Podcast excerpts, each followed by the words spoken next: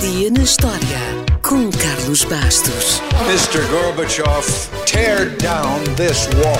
I have a dream. Aqui, posto de comando do movimento das Forças Armadas. Sim, é, é, é, é fazer a conta. Houston, we have a problem. Yes, we can. And now for something completely different. Ainda se lembra daquela volta toda que o Vasco da Gama tinha de fazer para ir daqui à Índia? Era preciso sair de Lisboa, navegar quase até ao Brasil, depois virar ali à esquerda para a África do Sul, passar o Cabo da Boa Esperança, Moçambique e só então se chegava à Índia. E depois disto tudo, era preciso voltar. Ou seja, era coisa para mais de um ano.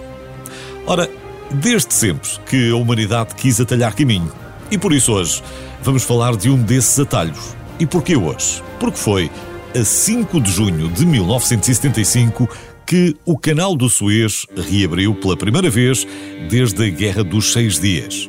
Esteve fechado oito anos. Só à parte.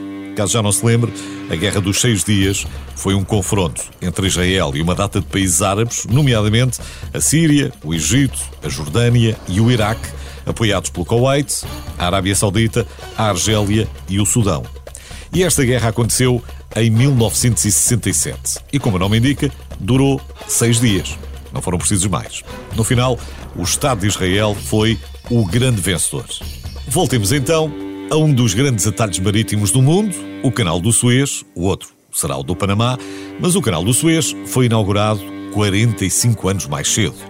Como já vimos, se para vasta gama era preciso fazer todo o caminho à volta da África, com a abertura de um canal que ligou o Mediterrâneo ao Mar Vermelho, tudo ficou mais fácil, mais barato e mais rápido. O canal tem menos de 200 km e, dito assim, não custa nada. Até parece que foi uma obra pequena. Mas não foi. Foi um desafio colossal. Os faraós do Antigo Egito já sonhavam com ele. Há indícios de que dois mil anos antes de Cristo terão ensaiado um canal entre o Mar Vermelho e o Nilo. Mas foi complicado e a coisa ficou por aí. Construir pirâmides no deserto era uma coisa. Agora, um canal com água à mistura era outra coisa completamente diferente e os faraós acabaram mesmo por desistir. Depois, também Napoleão, quando lá esteve, enviou investigadores para ver se era viável a construção do tal canal. Mas após quatro excursões separadas à região, os franceses concluíram incorretamente que o Mar Vermelho era pelo menos 9 metros mais alto do que o Mediterrâneo. E qualquer tentativa de criar um canal podia resultar em inundações catastróficas no delta do Nilo. Napoleão deixou cair o projeto e os planos para o canal pararam até 1847, quando se confirmou que não havia diferença significativa no nível da água. Os franceses voltaram a entusiasmar-se e apoiaram imediatamente o projeto de construção, e os ingleses, que viam ali um perigo para o seu domínio no transporte marítimo, opuseram-se com todas as forças.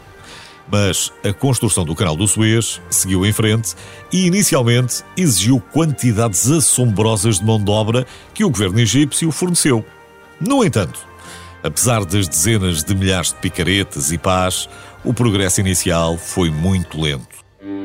A Companhia do Canal de Suez decidiu então mudar de estratégia e começou a usar várias centenas de escavadoras e dragas movidas a vapor. Apesar do impulso dessa nova tecnologia, a construção do canal durou 10 anos. Também não seria fácil fazer muito melhor no século XIX. Uma coisa é certa: o canal foi um enorme êxito a todos os níveis, encurtou distâncias e deixou o nosso mundo muito mais pequeno. Curiosamente, depois de concluir o canal do Suez, Ferdinand de Lesseps voltou a sua atenção para o canal do Panamá. Disse ele na altura que esse novo canal seria mais fácil de fazer, mais fácil de completar e mais fácil de acompanhar, agora que já tinha experiência. Estava redondamente enganado. Mas essa é uma história para outro dia.